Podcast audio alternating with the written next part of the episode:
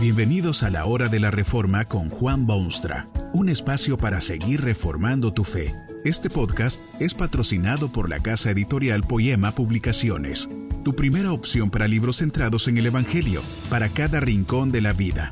Para ver los nuevos libros de este mes, visita nuestra página www.poema.co. Ahora escuchemos a Juan Baumstra con el programa de hoy. Esta conferencia se titula Crimen y Castigo y está basada en las palabras bíblicas de 2 Samuel 12:7. Entonces dijo Natán a David, Tú eres aquel hombre.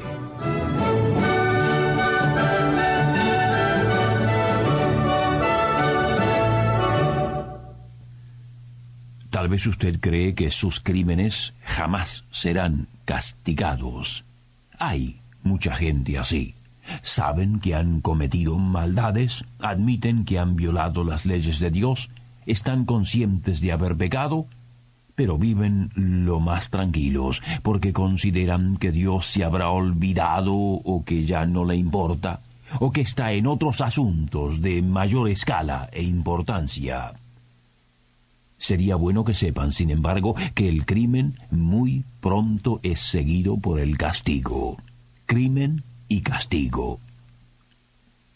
Natán era predicador, profeta oficial de la corte del rey David. Este rey era excepcional, muy buen estadista, hombre de progreso nacional, muy fiel a Dios, sabio, aunque de sentimientos intensos. Era muy amigo de Dios. Natán tiene que ir a predicarle al rey David. Ha recibido mensaje de Dios que debe transmitir según órdenes divinas. Pero no es fácil la misión. Natán resuelve presentarle el caso con una parábola en vez de hacerlo directa y cortantemente. Dice Natán que había un hombre rico, muy rico, dueño de muchas cosas y muchas ovejas y otras bestias que sirven de alimento. Había otro hombre que era pobre, muy pobre. Tenía una corderita domesticada que se había criado prácticamente en la casa, como un miembro más de la familia, junto con sus hijos. Era lo único que aquel hombre tenía, sus hijos y aquella corderita. Se llegó a la casa del rico un viajero, ansioso de descansar seguramente y con buen apetito. Era tradición y tarea ofrecerle al viajante algún alimento. Pero el hombre rico no quería desprenderse de sus corderos o becerros o vacas u ovejas. Tomó pues la única corderita de su vecino, la degolló, la hizo guisado y se la dio a comer a su visitante. Así era la parábola que contó Natán al rey David. El rey quedó indignado al oír tal relato. Con fuerza condenó a aquel hombre rico que era tan egoísta de lo suyo y tan generoso con lo ajeno. Aquel hombre debe morir. Con ojos penetrantes y mirada que atravesaba el corazón, con palabras de certidumbre y tono incontestable, Natán señaló al airado rey y le dijo, Tú eres aquel hombre. David había caído en profundo abismo de maldad. No solamente había codiciado a una mujer del prójimo, sino que también cometió con ella literal adulterio. No solo cometió adulterio, sino que luego quiso sacarse la culpa de encima con trucos intrigantes y luego dando órdenes de que el esposo legítimo de Betsabé fuese muerto en las filas del ejército todo el problema creado por el rey se solucionaría con la muerte de aquel soldado.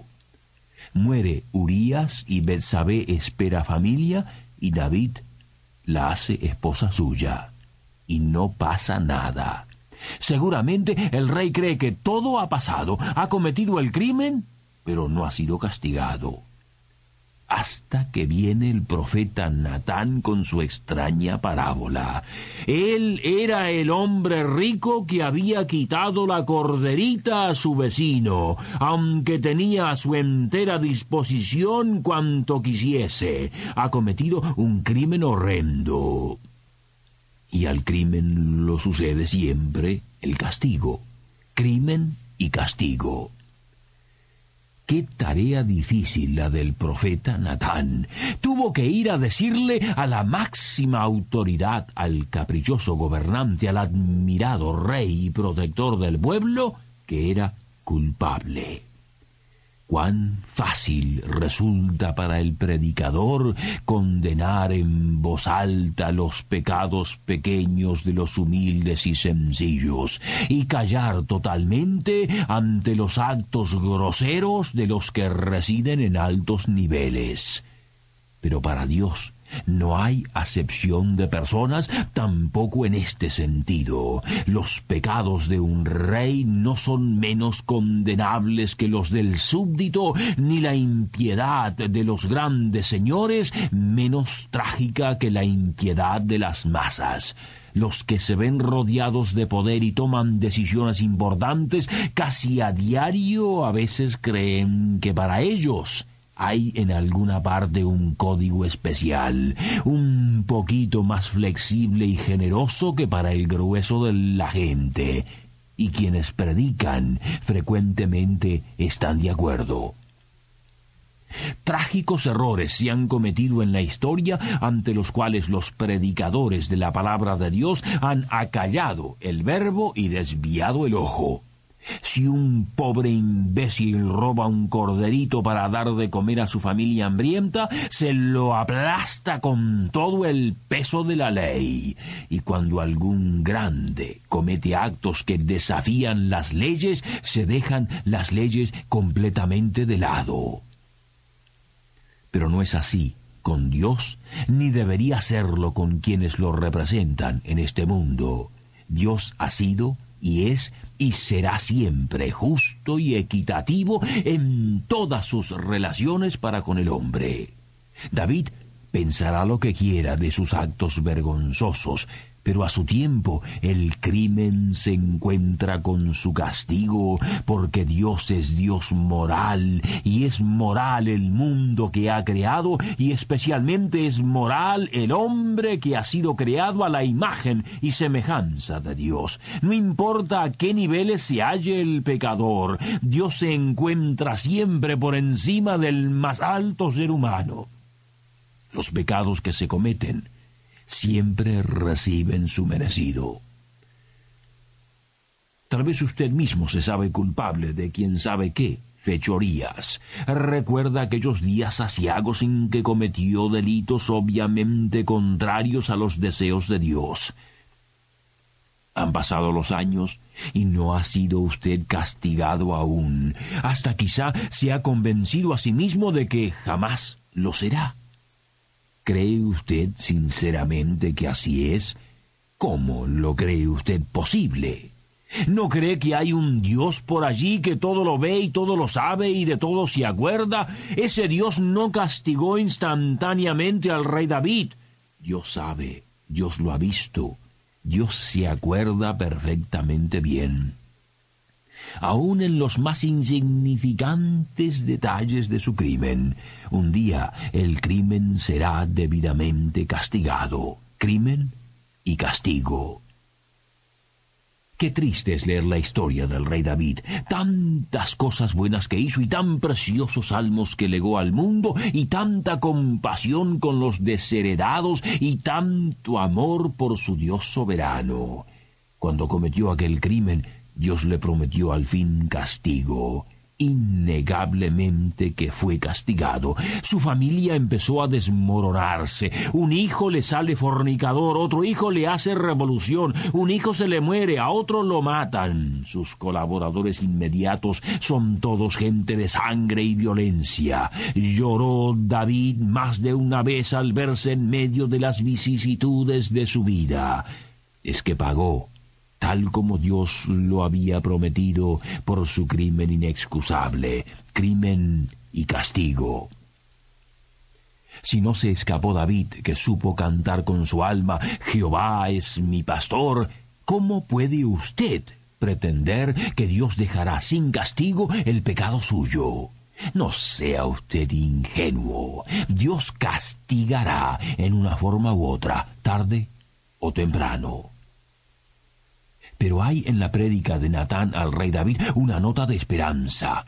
Su vida tendrá sí tormentas y problemas y obvias consecuencias de su pecar, pero una vez confesado el pecado, el profeta anuncia también Jehová ha remitido tu pecado, no morirás. Oh, la bendita gracia y misericordia del soberano Dios. Increíble que fuese tan benigno con tan vil adúltero como David. Conmovedor que un Dios omnipotente se digne extender perdón a tan vergonzoso acto y tan bajísima persona peca horriblemente el predicador que no traiga a colación esta dimensión maravillosa de Dios. Dios castiga el crimen ciertamente, en todos los niveles humanos, sin excepción. Pero hay también siempre aquella nota de esperanza, ese rayito de luz por el cual Dios ofrece su perdón a quien le ama y ha confesado su transgresión.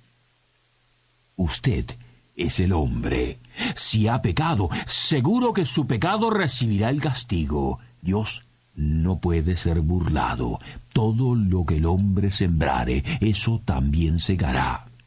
Y no piense que el pecado cometido es cosa superficial. No hay pecado humano que delante de Dios pueda considerarse superficial o insignificante o liviano o sin importancia. David desobedeció las leyes bien claras de Dios y su crimen exigió el castigo. No puede ser menos con sus pecados. Tan horrendos son que para librarlo a usted de ese peso y esa culpa, Dios envió a su Hijo unigénito, para que todo aquel que en él cree no se pierda, mas tenga vida eterna. Donde quiera que usted se encuentre y sea cual fuere su pecado, acuérdese que tan grande fue el amor de Dios que abrió un sendero para que el hombre pecador pudiese caminarlo. Pequé contra Jehová, admite el poderoso rey ahora humillado. Es entonces que el profeta predicador le dice que también Jehová ha remitido tu pecado, no morirás. ¿Notó usted ese detalle? David admite que ha pecado contra el Señor. Así es el pecado, es contra Dios, el mismo Dios que está dispuesto a perdonar. Que este mensaje nos ayude en el proceso de reforma continua según la palabra de Dios. Si quieres profundizar en la exposición bíblica, puedes buscar más recursos en www.poema.co. Allí encontrarás libros que te ayuden a entender la palabra de Dios y aplicarla a tu vida. Poema, el Evangelio para cada rincón de la vida. Nos vemos en el próximo episodio de La Hora de la Reforma con Juan Bonstra.